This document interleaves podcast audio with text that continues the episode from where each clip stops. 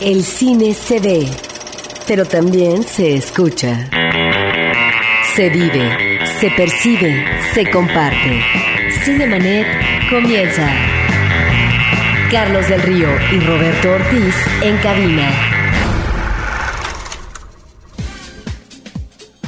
Iniciamos nuestro programa dedicado por completo al cine. Yo soy Carlos del Río, les doy la más cordial bienvenida y saludo a mi compañero Roberto Ortiz. Pues muy buenos días al público que nos escucha, Carlos, en este día el sol espléndido irradia, cobija a los eh, escuchas de este programa. Les suplicamos nos acompañen a platicar de cine durante todo este rato y les recuerdo también para que nos acompañen con sus comentarios la página de Cinemanet, www.cinemanet.com.mx, una página que está Roberto en proceso de restauración, remodelación. Estamos presentando una nueva imagen, nuevas secciones y demás que espero les agrade, pero por lo pronto lo más importante que tenemos allí es la versión en podcast de cada uno de nuestros episodios. Roberto Ortiz, muchas cosas están pasando en estos días en el ámbito cinematográfico. Yo quisiera comentar primero que el domingo el primero de febrero del 2009 se llevará a cabo la vigésimo tercera edición de los premios Goya.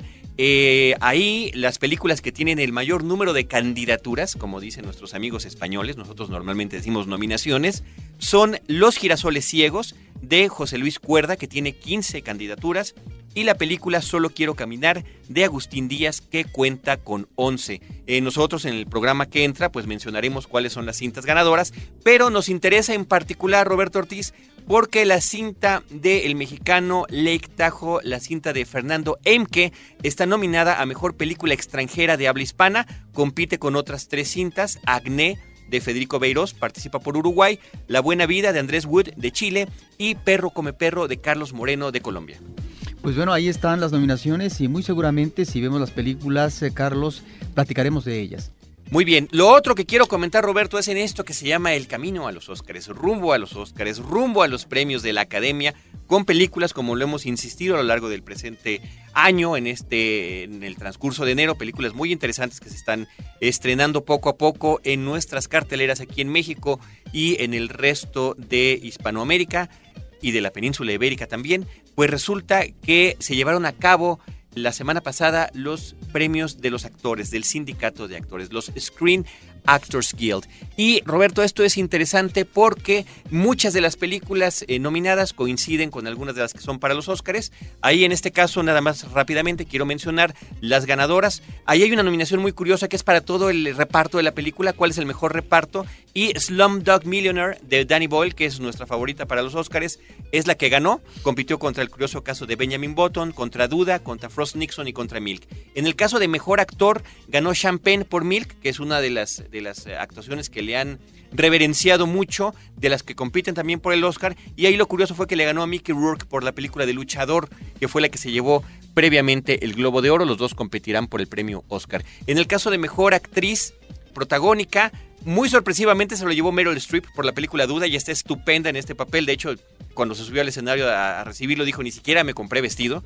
Iba con un blusón negro y un pantalón y había competido contra Anne Hathaway, Angelina Jolie, Melissa Leo y Kate Winslet por Revolutionary Road. Últimamente hemos visto, en términos de parodia, pero también en términos dramáticos como esta película, Carlos, el manejo de Meryl Streep como villana no le queda mal. No le, no, y no, esta no. actuación es formidable. Es por parte de estupenda ella. en el caso de Duda. Mejor actor de reparto, creo que no hay ninguna sorpresa. El desaparecido Heath Ledger por El Caballero de la Noche se lo llevó, es una competida esa categoría.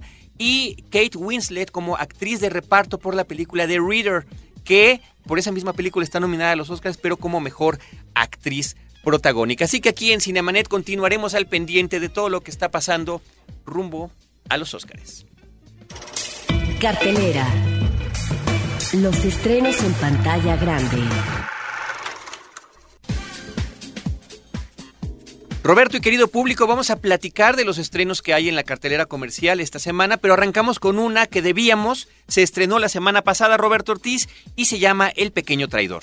Sí, es una película que recomendamos ampliamente al público que nos escucha y que efectivamente logró sobrevivir eh, la siguiente semana, Carlos, la segunda a su estreno, El Pequeño Traidor, una coproducción de Israel y de Estados Unidos de eh, Lynn Roth, una película interesante, muy sencilla, Carlos, eh, en el manejo de la historia, muy bien fotografiada y a mí lo que me llama la atención es cómo eh, una historia que nos nos remite al pasado, en este caso el contexto en Jerusalén en eh, los años 40, 1947, por parte de la comunidad judía que está, digamos, en Jerusalén en esos momentos y muy pronto se va a dar la deliberación por parte de la ONU a propósito de la creación de un Estado de Israel. De tal manera que en ese momento encontramos eh, la presencia por parte eh, de Inglaterra, está ahí ocupando los territorios, tratando de mitigar situaciones de conflicto.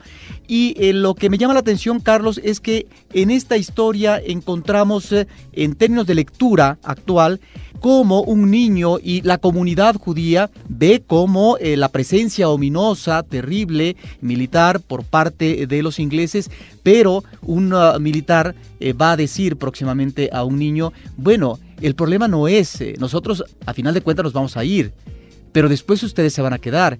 El problema van a ser ustedes y los árabes tal y como se vive eh, de una manera tremenda. Recientemente, por los acontecimientos de Gaza, se reitera esta hostilidad por parte de Israel, pero esta situación tan difícil que se vive en esos territorios entre palestinos e Israel. La película nos plantea, Carlos, la relación que se da en, entre un niño judío con un oficial inglés que está magníficamente interpretado por este Alfred Molina. Alfred Molina, estupendo actor, y cómo a partir de esta relación el niño por parte de sus amigos y por parte del pueblo, la comunidad judía, va a ser enjuiciado porque está platicando con el enemigo.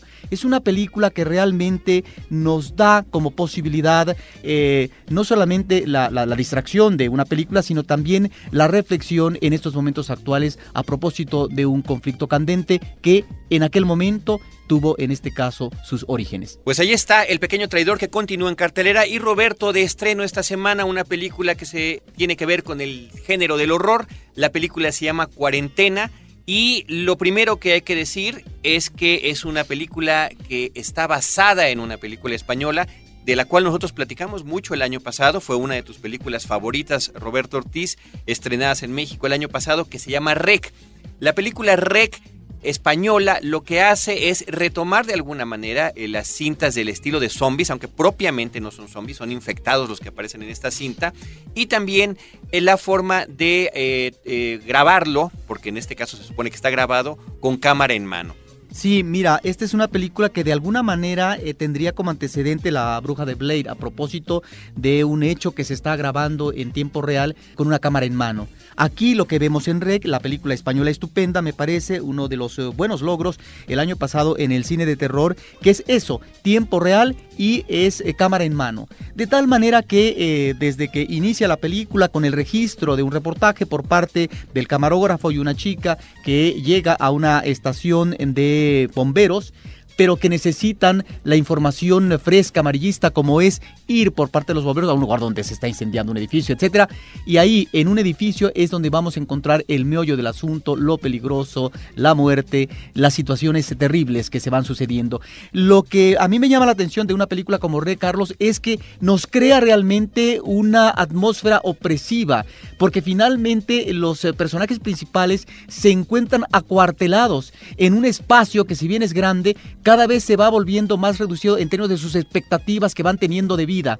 Y entonces la muerte está visitando constantemente a este grupo eh, que está tratando de salvarse ante una situación que no comprenden del todo, porque además el edificio donde ellos han llegado a hacer un reportaje y donde hay inquilinos está siendo sellado por una cuestión de seguridad. Aislado, para que no haya mayor, mayor eh, infección. En la película española realmente te crea un clima terrorífico. Es más, hay espectadores, según eh, yo pude de constatar que te crea efectos también nauseabundos, eh, ganas de, una situación de ese tipo, porque el clima, eh, la atmósfera es muy aprensiva y logra su objetivo el director. Logra su objetivo me parece que en ese sentido es uno de los grandes logros que tuvimos en este género el año pasado. La película es de Jaume Balagueró. Él además ya está preparando Rec 2 y por supuesto aparece en los créditos de cuarentena como escritor o como la obra en la que se está basando esta cinta. Yo lo curioso, Roberto, es que justamente el cine español, en este caso con creatividad y con ingenio, retoma eh, algunos de los estilos del cine estadounidense y después el cine estadounidense lo tiene que copiar. Pero ¿qué pasa? Cuarentena, pues es la calca hablada al inglés de la misma película. Realmente en ese sentido me parece que no hay ninguna aportación. Tendrá por supuesto algunos momentos efectivos, efectistas, pero tristemente quienes ya vimos REC pues no nos merece desafortunadamente ninguna atención especial salvo para quienes no hayan visto la versión original. Así que ahí está cuarentena. Insisto, funciona como funcionó Rec, pero pues no tiene el elemento de la novedad. Ahora, para ver una película eh, como Rec, eh, Carlos, creo que uno tiene que meter eh, su ingrediente de masoquismo. Y si realmente nuestro masoquismo es mayúsculo, pues seguramente el público verá esta versión de los Estados Unidos. Pues ahí está, cuarentena con Jennifer Carpenter, que es ella es además la chica que aparece en la serie de televisión Dexter sobre el asesino serial. Roberto, vámonos rápidamente con el libro mágico. El libro mágico, mira, es una película en principio con una premisa interesante, Carlos, que es eh, un padre que está leyendo a su hija pequeñina un libro y entonces la realidad eh, en la ficción del libro, del cuento, de la novela, en este caso un cuento, se instala en la realidad de los personajes. ¿Sí? Algo muy diferente a eh, otras películas donde los personajes, en este caso, leen y se introducen en la ficción de eh, la literatura, del cuento, de la novela como una historia sin fin. Pero en el caso de eh, la película El libro mágico, pues tiene ese atractivo argumental en principio, Carlos. Lo que finalmente no funciona es que los personajes creo que no logran una urdimbre interesante, la historia no es consistente y bueno, los efectos especiales eh, no son siempre, si bien la base, Carlos, el antecedente, pues no necesariamente hacen una película. Y creo que es eh, una cinta desafortunada que, repito, tiene un eh, argumento interesante como premisa, pero se queda en eso. Una premisa interesante que además ha sido utilizada en cantidad de películas con mayor o menor éxito, yo creo que de en ningún caso afortunada, desafortunadamente hasta el momento, pero coincide ahorita, por ejemplo, Roberto, con el estreno de cuentos que no son cuento con Adam Sandler. Y está Inkheart, que es esta que estás tú comentando, el libro mágico con Brendan Fraser. El mismo público está confundiendo cuál película es cuál, porque al final las dos tratan de historias que eh, se vuelven realidad a partir de una referencia literaria. Por ahí habría que mencionar que películas con un corte similar podrían ser Jumanji o Sazura, que en los dos casos son juegos en el que también dependiendo de lo que vaya sucediendo las cosas empiezan a suceder en la vida real o inclusive La llave mágica, esta película de The Indian in the Cupboard, donde a través de una pequeña alacena eh, los juguetes que se meten ahí cobran vida. Todas ellas suenan interesantísimas. A la hora de la hora no es más que un ardid de efectos especiales y historias que desafortunadamente no funcionan en la pantalla. Y esto me hace también recordar, Roberto, la curiosidad de que de cada de vez en cuando nos llegan películas que se estrenan de manera paralela, simultánea, con temas muy similares. En algún momento, por ejemplo, un asteroide que va a chocar con la Tierra, Impacto Profundo y Armageddon. O una película donde todos los protagonistas son pequeños insectos como hormiguitas Z o bichos, ants o bugs.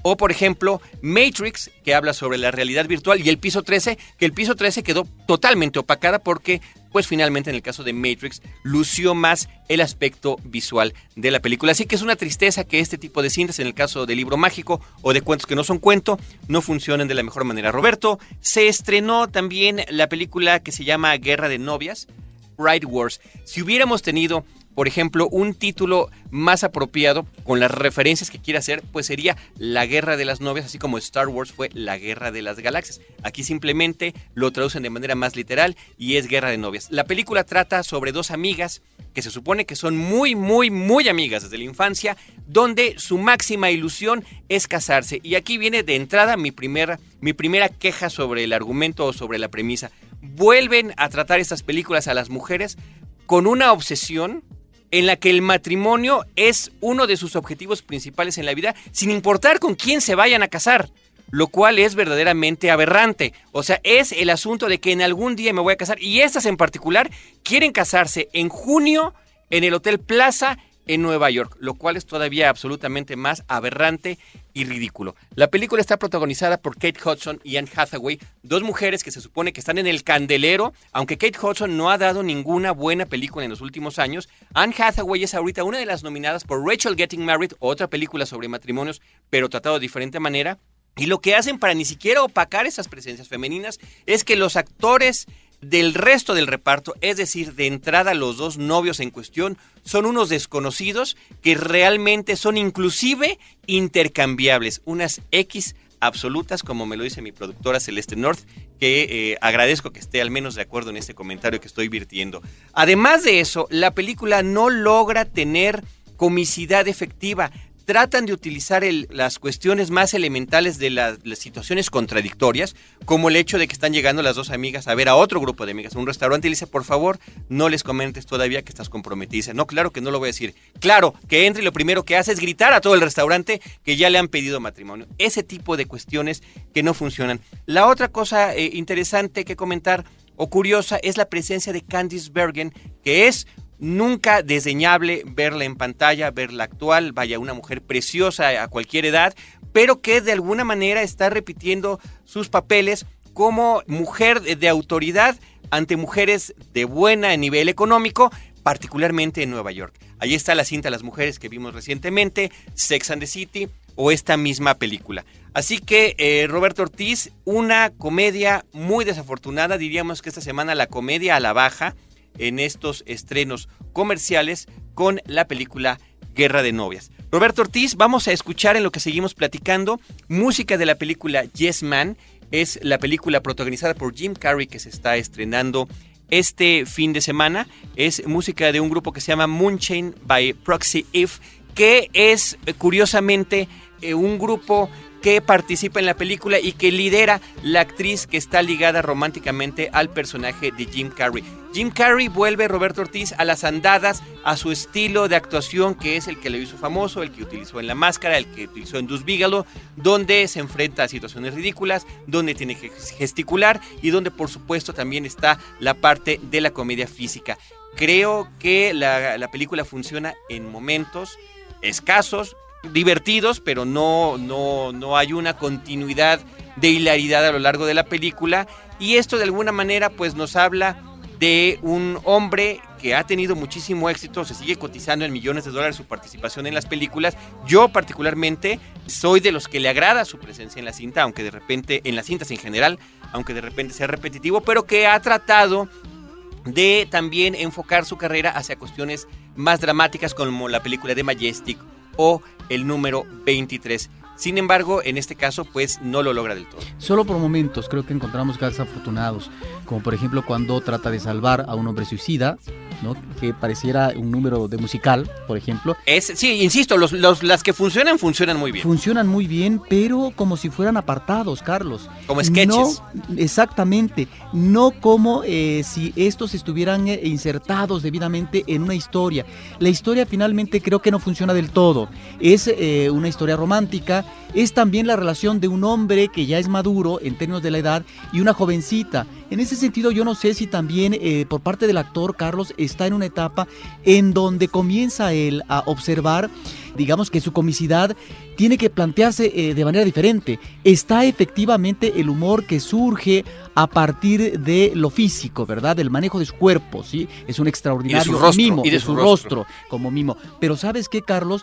De repente eso pareciera que no funciona, porque el rostro que vemos de Jim Carrey eh, no es ni mucho menos el rostro juvenil de otras películas, no son las gesticulaciones formidables de la máscara, es el hombre maduro que de repente, digamos, ante estas gesticulaciones, me da la impresión, en esta historia específica de ficción, que no funcionan del todo. Y yo no sé si en el fondo es el actor, Carrey, que está también reflexionando sobre el papel como cómico ante historias que tendrán que ser diferentes en tanto que también su rostro ha cambiado. La premisa de la película Roberto Ortiz es sobre un hombre que, bueno, no le están funcionando bien las cosas en la vida. Lo interesante es que se mete a, un, a uno de estos seminarios motivacionales. Él a todo decía que no en su, en su vida. Se mete a un seminario motivacional que además dirige Terence Stamp, que él siempre es estupendo, ¿no? Este actor inglés es verdaderamente eh, una presencia muy, muy interesante en la pantalla. Y ahí le, le dicen que lo que tiene que decirle es sí a la vida en todo momento sí a todo lo que, lo que tiene que hacer.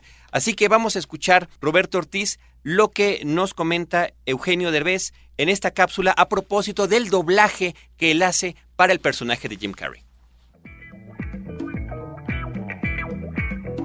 Mi personaje es este, el de Jim Carrey, Carl Allen. Es un cuate negativo que toda la vida le ha dicho que no a la vida, es antisocial. Entonces es un cuate que empieza a perder amistades, empieza a perder a la novia, a los amigos, por no querer salir, por no querer compartir, por no querer dar un poquito más de sí. Un buen día, cuando ya se siente que está solo, porque ya todo el mundo lo está dejando, un cuate de él, de cuando era joven, se lo encuentra y, le da un folleto y le dice, bueno, ¿qué has hecho de tu vida, no? Es un folleto que dice, sí, dice a la vida y pues un buen día decide que está tocando fondo, que ya perdió a todo mundo y, y decide ir a asomarse a ver de qué se trata. No. La película pues básicamente trata de eso, un cuate que empieza a decirle que sí a todo lo que se le pone enfrente y le pasa todo tipo de cosas, ¿no? Tanto buenas como malas. Entonces es una lección de vida también en la cual no solamente te ríes, pero también tiene un mensaje que hay que ser un poquito más positivo ante la vida, ¿no? Yes, man no me dieron el libreto, no le metí yo mano al libreto, pero sí ya en cabina me dejaron este improvisar cuando se me ocurría algo. Entonces tiene mucho de, de, mí, no es el trabajo de toda la película, pero sí de repente se me ocurrían cosas y, me, me, me, dieron autorización de meterle varias cosas. Sure que ha despertado mucha polémica entre la gente de doblaje, porque de repente, ¿por qué llega fulanito tal que se estrella de la televisión que no sabe doblar y que se tarda tres veces más y que tiene un... es algo que a los de doblaje no les dan, un mejor sueldo a veces. Lo que sí te puedo decir es que afortunadamente a mí me han tratado muy bien. Yo tuve que aprender un poco sobre la marcha, porque no hay cursos de doblaje. Llegas y, te encuentras con, que es una de las cosas más difíciles que, que puede haber dentro de la actuación. Creo que el doblaje es de veras, no te miento, una de las cosas más difíciles que me ha tocado hacer. De veras, de veras, a toda la gente de, Horizonte que nos está oyendo, eh, les invito a que vean esta película de Jim Carrey, que te repito, es el Jim Carrey de antes, que realmente te va a hacer reír toda la película. Es una película con mucho mensaje, con mucho fondo. Oh. Para mí ha sido a nivel doblaje la película más difícil que me ha tocado doblar. Es todo un reto. Así es que no se la pierdan, por favor. La Palomita de Oro. Película de la semana.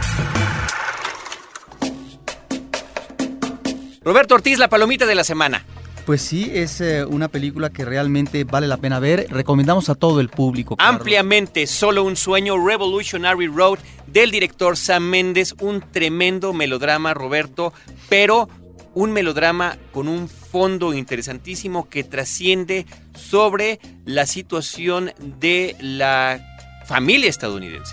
Sí, mira, nosotros ya conocíamos una película de él que creo que ganó cinco Óscares, Carlos, que se llama Belleza Americana, que fue su ópera prima, una ópera prima que él hace ya a cierta edad, tenía más de 30 años, Sam Méndez, y que ya ahí encontramos el planteamiento de la familia eh, estadounidense que en apariencia vive feliz en estos suburbios de calles amplias, con casas espléndidas, perfectamente decoradas, cobijadas, que resultan muy funcionales, pero el infierno se vive adentro. Claro, es el mundo de las apariencias. Es en este caso la realidad, diríamos que más eh, contemporánea, Carlos, en el caso de Belleza Americana. Yo diría que en esa película hay eh, una mayor sofisticación en el manejo eh, de la estética, de la fotografía. Creo que... Ah, en, Belleza Americana. En Belleza Americana. En Solo un sueño estamos sí ante una magnífica fotografía, pero creo que entra el director inmediatamente a la situación realista tremebunda. Ya después de que los personajes eh, jóvenes se conocieron en primera instancia y se comprometen y se casan, ya estamos viendo en la segunda o la tercera escena, Carlos, una discusión terrible de un matrimonio ante una situación que están viviendo. Entonces, San Méndez aquí entra inmediatamente al drama. En el caso de Belleza Americana estaba esta situación de el boyur, esta forma de introducirse visualmente en la vida privada de los demás. Aquí el director está ingresando inmediatamente a un drama que tiene que ver, Carlos, con... Estamos en el contexto, diríamos que de los años que 50, ¿sí? De los 50, en donde eh, la prosperidad económica hacía aparecer a los Estados Unidos como la sociedad ideal en términos de prosperidad, en términos de conciliación del matrimonio, de la felicidad. El sueño americano podía ser posible. Y lo que San Méndez, tanto en Belleza Americana como en esta película, nos está tratando de decir es que en realidad existe otra cara de la moneda. Y esa cara de la moneda, Carlos, es dramática y es muy triste. No es bonita. Roberto Ortiz, una cosa interesante e importante de la película que comentar es que es de nueva cuenta la presencia de Leonardo DiCaprio y de Kate Winslet, que desde la película del Titanic no habían aparecido juntos.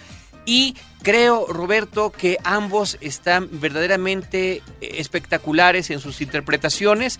Ya habían sido nominados a los Globos de Oro por estas interpretaciones. Ambos. Kate Winslet lo ganó, él no. Pero lo curioso, y lo comentamos cuando anunciaron las nominaciones a los Oscars, la película fue ignorada. Ignorada en, en, los nominaciones, claro, a película, actores y a dirección. Cuando se trata de una película, Roberto, creo que de lo mejor que hemos tenido estrenado en nuestro país hasta este momento. Sí, ahora es eh, una película, Carlos, en donde estamos eh, también ante la interrogante por parte de una pareja matrimonial, sí, de apostarle a otra realidad que no sea la que finalmente han asumido a través de los años. Porque a través de los años es el matrimonio que finalmente tiene uno o dos hijos, es la actividad como ama de casa de Kate Winslet, y la rutina. Una actividad a la que nunca, a la que nunca se, quiere ella someter. Y está también la rutina en el trabajo por parte de Leonardo DiCaprio. Ante eso se encuentra la idea de apostarle a otra cosa, Carlos. La interrogante es, esa apuesta por parte de Kate Winslet, que es realmente muy dramática la situación, ¿es eh, la deseable? ¿Es la que finalmente va a lograr eliminar una situación que ya está arraigada y que ya es imposible de negar, imposible de abdicar a ella porque finalmente la realidad te absorbe y te consume.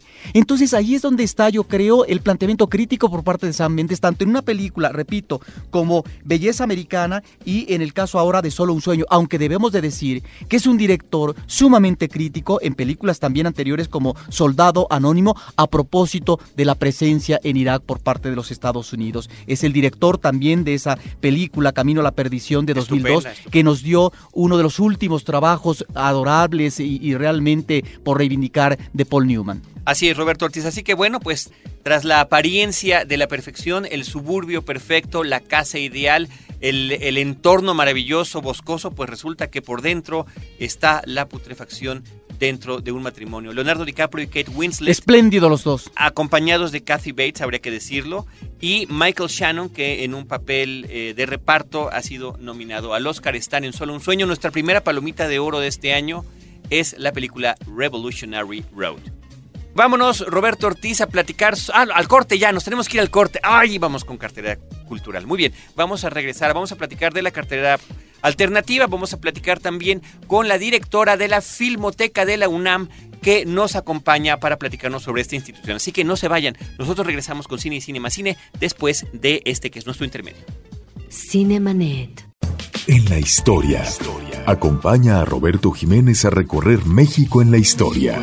Porque La Máquina del Tiempo es un podcast de frecuencia cero. www.frecuenciacero.com.mx. Ahora, diseñar y hospedar su página web será cosa de niños. En tan solo cinco pasos, hágalo usted mismo sin ser un experto en Internet. Ingrese a suempresa.com y active ahora mismo su plan. Suempresa.com, líder de web hosting en México. Atrévete a echar una mirada al acontecer internacional en Más allá de las fronteras, el podcast más internacional de Frecuencia Cero www.frecuenciacero.com.mx. Cinemanet. Butaca. Lo mejor de la otra cartelera.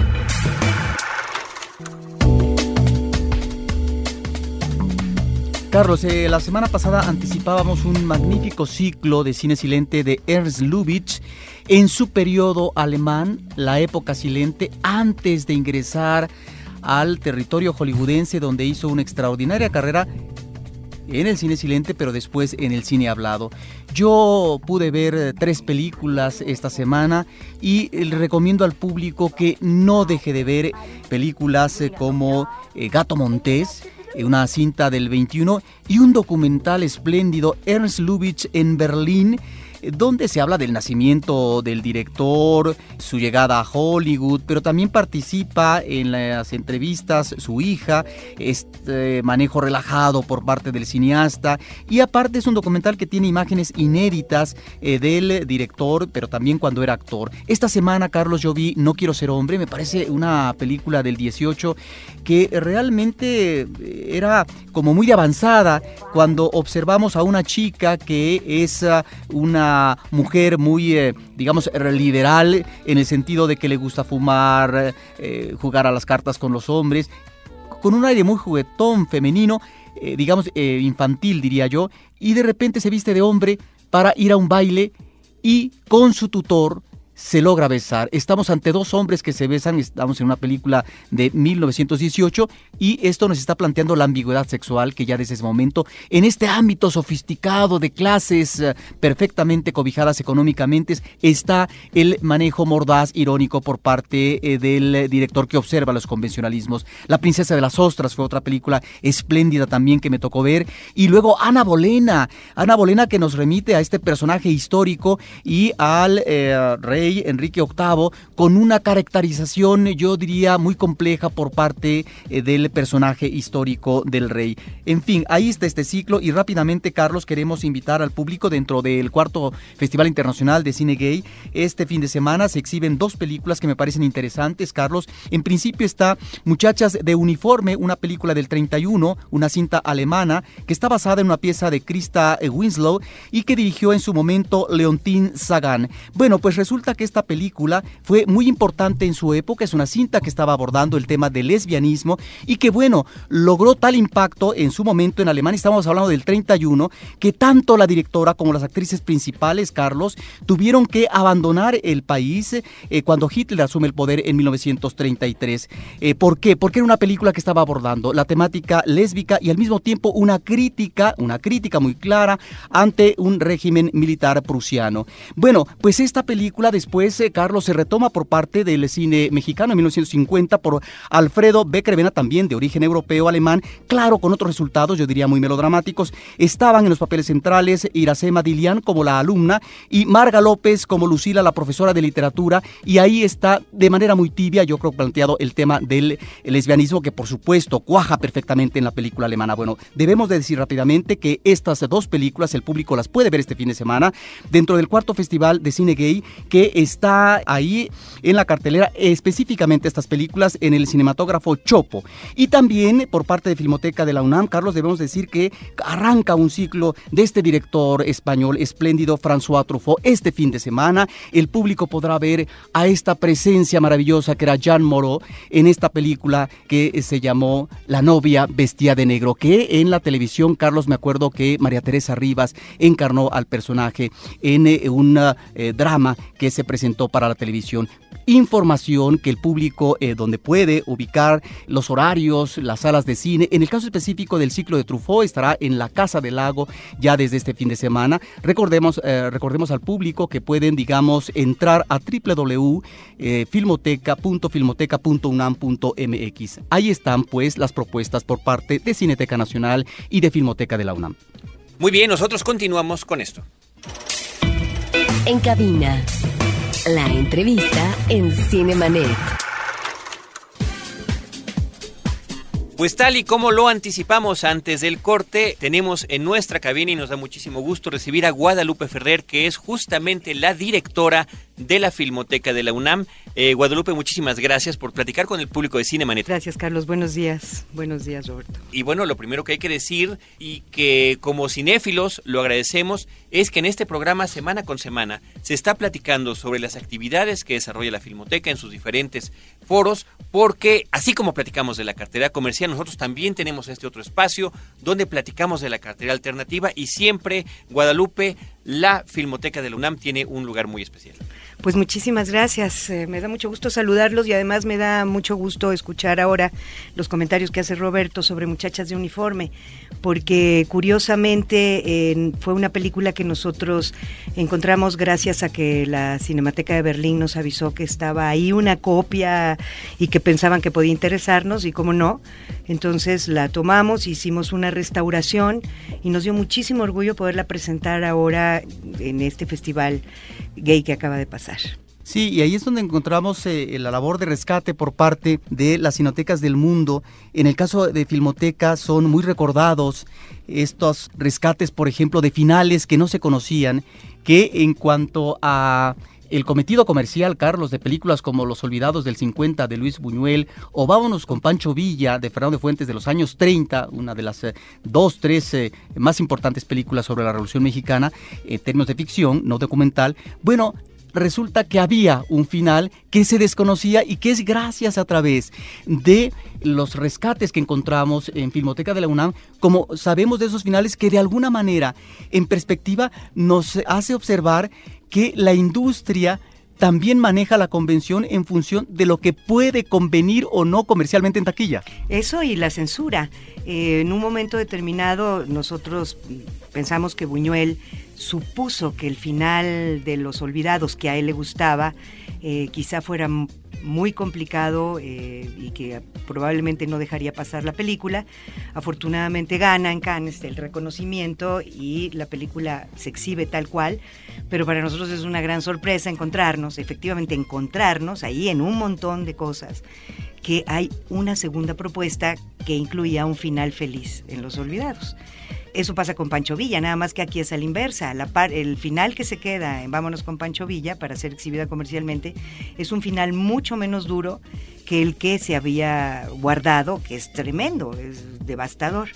Ahora, es preferible el final que queda ya digamos registrado para la exhibición, desde mi punto de vista, porque es el que logra a partir de los personajes principales, los leones eh, de San Pablo, que se integran a lo que va a ser el eh, trabajo de lucha en eh, la batalla militar por parte de Francisco Villa, ese final por parte de Tiburcio Maya en, la vía del ferrocarril solitario después de que sus compañeros han muerto, después de que ha tenido que enterrar a uno de sus al último de los compañeros eh, vivos, me parece que es el que logra culminar de manera trágica esta visión de gesta efectivamente eh, militar, pero también muy desoladora, muy trágica por parte de Fernando de Fuentes. Sí, claro, pero además es el final que quedó, como bien dices, o sea, lo demás nosotros lo suponemos pero lo que compone la obra es eh, el final que el director dejó en la obra.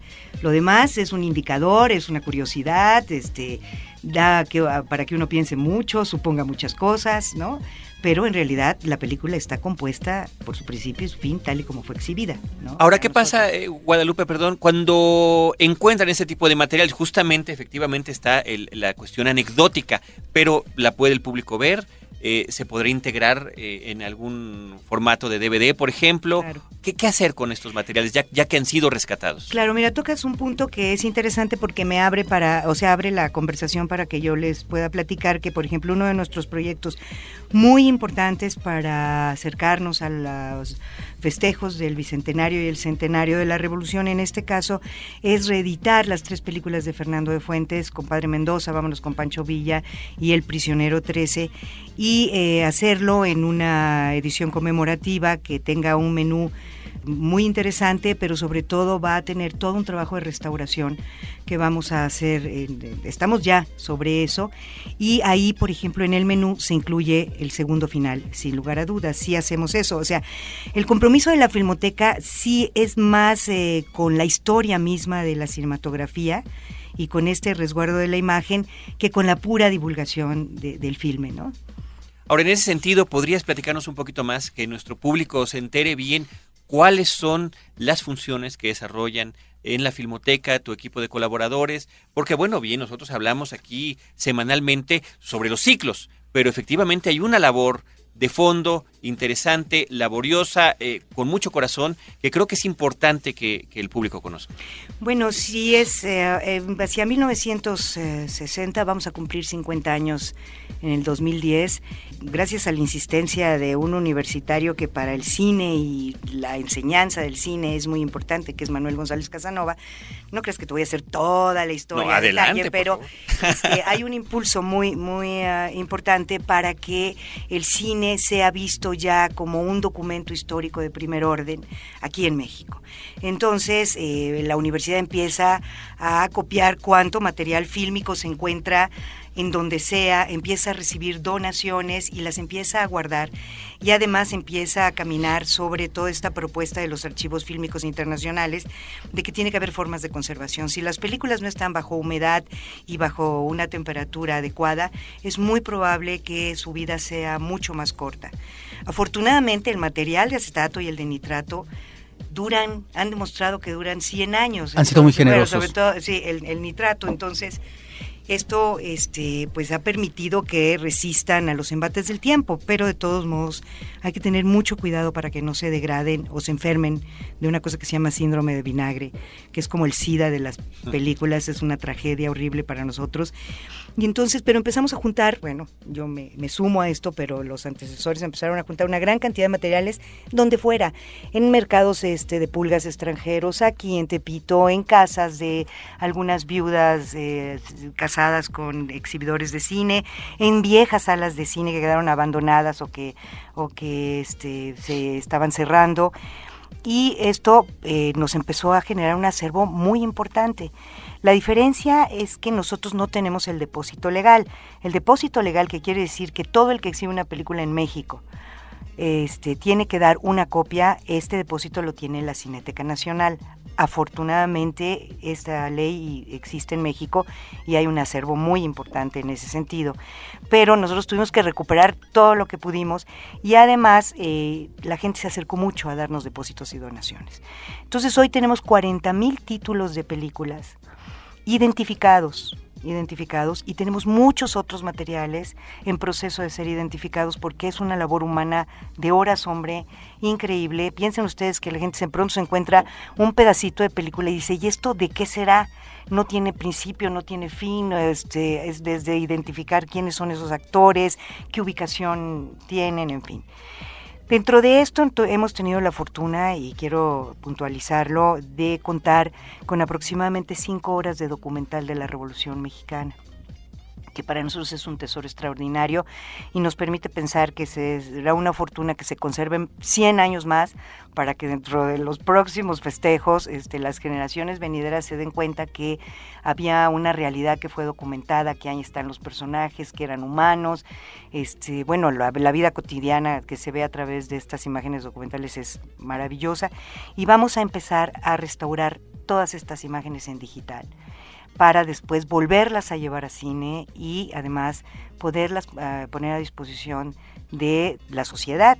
Me preguntabas, ¿la gente puede ver esto? Además, no solo si editamos un DVD, claro, nosotros tenemos en San Ildefonso un centro de documentación grandísimo, con también una gran cantidad de fotografías fantásticas, carteles, stills, este, bueno, para quien le gusta la historia, esto es de, y más el cine, una locura, este, y pueden ir ahí a consultar en la sede donde está la sala Fósforo, ¿no? que es una salita linda, que se llama así en recuerdo de Alfonso Reyes y Martín Luis Guzmán, que hacían crítica cinematográfica a la limón y este, la publicaban, se ponían fósforo. Ahora, una de las ventajas que tiene la Filmoteca de la UNAM es que cuenta con laboratorio, de tal manera que esto pues facilita eh, la posibilidad de hacer copiados, ¿no? que es muy importante, cuestión que no tiene en este caso Cineteca Nacional, y que digamos ahí está yo creo eh, el gran avance en poder eh, no solamente, eh, digamos, proteger estas decenas de miles de materiales que mencionas,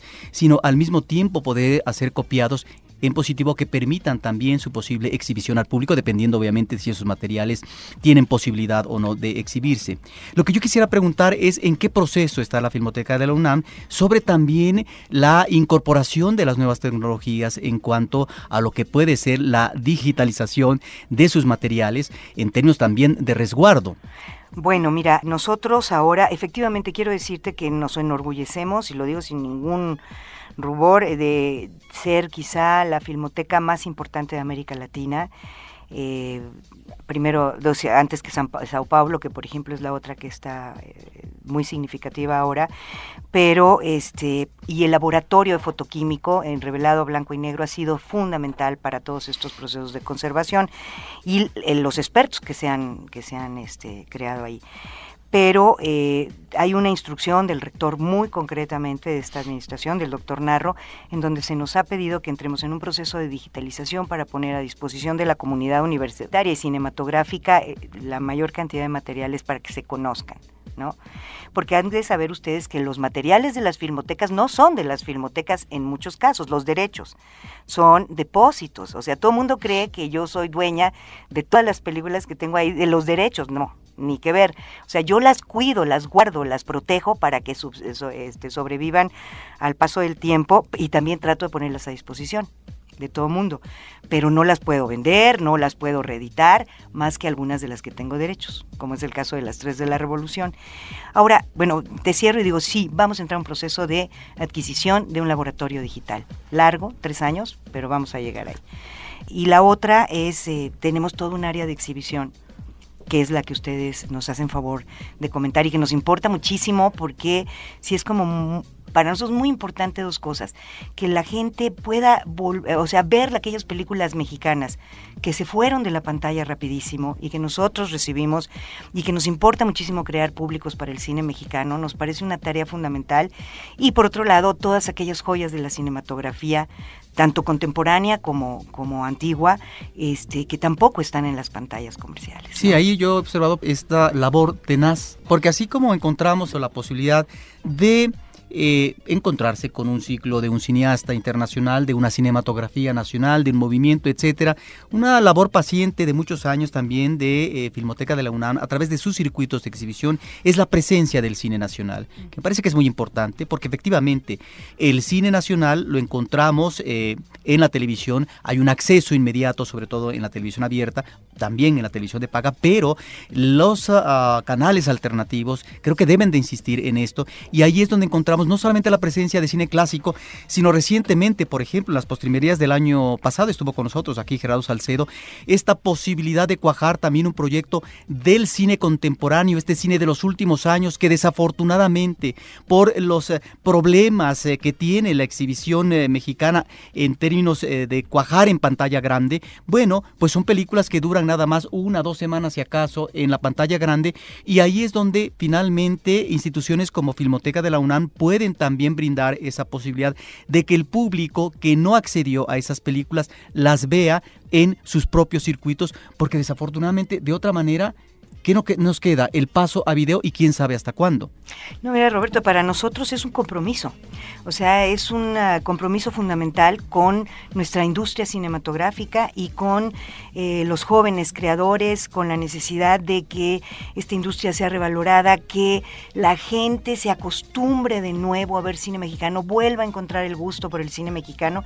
Y creemos que, sobre todo siendo una universidad, es una tarea la de la formación de públicos en eh, corrientes artísticas, en este espíritu por optar y reconocerse en lo que se muestra en la pantalla. O sea que para nosotros este compromiso con el cine mexicano es fundamental y con el cine contemporáneo mexicano, no solo con el cine clásico mexicano. Pero también me gustaría insistir ahora en que eh, otro de los empeños que nos estamos eh, proponiendo es la presencia de una cinematografía joven, internacional, en eh, la universidad este, expuesta a estos 250 eh, mil estudiantes que nosotros tenemos, pero como también eh, te, digo al público en general, y por lo tanto, gracias a la presencia de algunos festivales que estarán con nosotros en nuestras salas, como por ejemplo Africala, que ha sido un festival enormemente exitoso y que tendremos ahí, y nos da muchísimo gusto compartir con ellos, además una gran organización, tendremos una presencia del cine ruandés joven eh, gracias a que tendremos Ecos del Fico, tendremos el cine eh, Malasio joven, pero también gracias a que tendremos solo para cortos, de, que es otro festival, estará con nosotros eh, un cine joven catalán, eslovaco y belga. Entonces, esto también es un enfoque que nos ha pedido el rector, que trabajemos muchísimo para los estudiantes, para la gente joven y sin quitarle el perfil a la, filmoteca de toda su, relación con la sociedad en general, bueno, pues es una orientación que vamos a dar. Y yo creo que en ese sentido, si me lo permites, Guadalupe, podemos recordarle al público cuál es la página de la Filmoteca, porque allí es donde justamente se puede estar enterando primero de la cartelera de las actividades que están desarrollando. Hay actividades que también son de acceso libre. Entonces es www.filmoteca.unam.mx www.filmoteca.unam.mx Ahora, dos eh, preguntas a propósito de la exhibición. El Festival de Verano, que eh, era una tradición, eh, deja ya de existir, eh, se incorpora a otra actividad y ¿cómo evaluamos, digamos, en qué, digamos, etapa o cómo se encuentra, digamos, en estado de salud la investigación por parte de la Filmoteca de la UNAM? Bueno, el Festival de Verano no- fue difícil sostenerlo porque teníamos que adquirir las películas, las adquiríamos, era muy importante, teníamos derechos de películas contemporáneas muy valiosas, pero de pronto sí fue caro y fue muy complicado.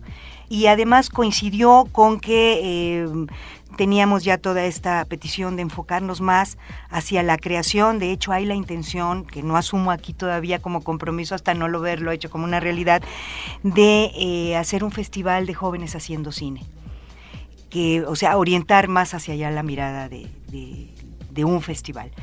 Y eh, bueno, esto por lo del festival de verano.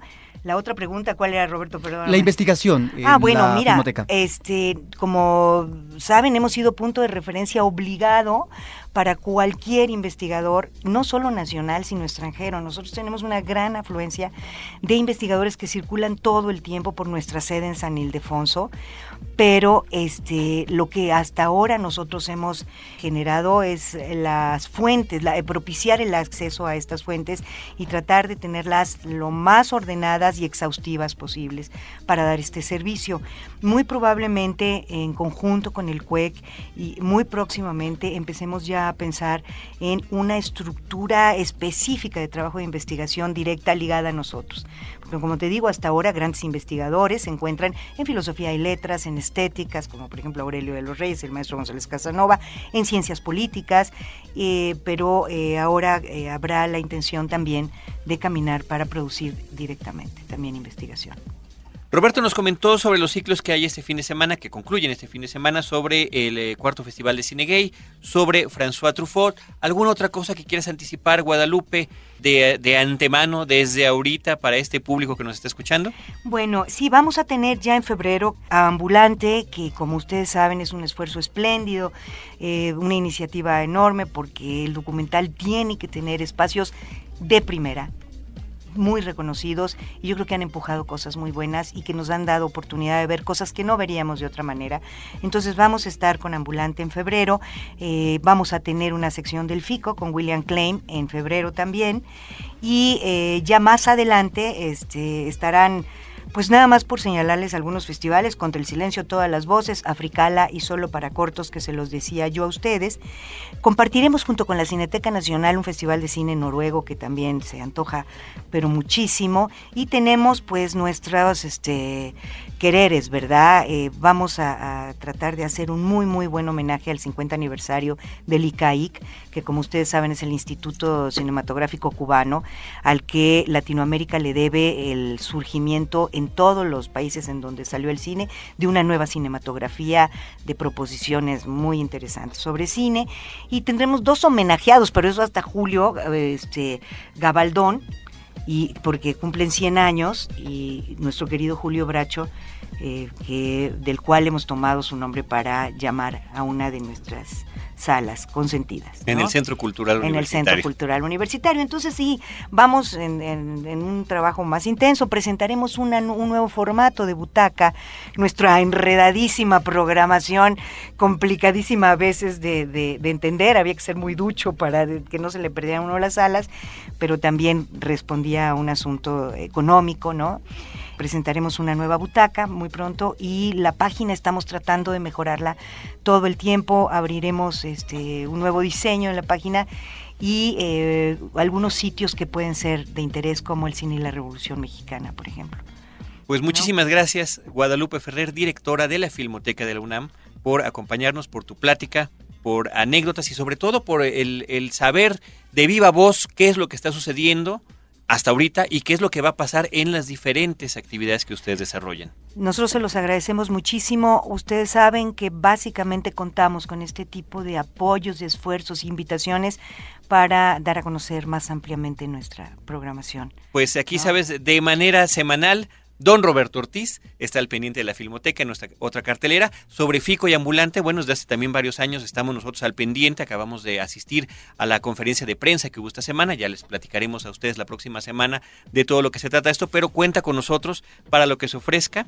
Y les recuerdo a todos, aprovechando que mencionas sobre la página otra vez, ahí va, www.filmoteca.unam.mx, estén al pendiente, como nos dice Guadalupe, habrá cambios en su diseño próximamente. Eh, si me permites nada más decir, eh, fíjense en nosotros, el año pasado exhibimos 1020 películas en nuestras cinco sedes, incluida la Casa del Lago todas unas joyas y a veces nos da una tristeza horrible que la gente no nos ubica y localiza.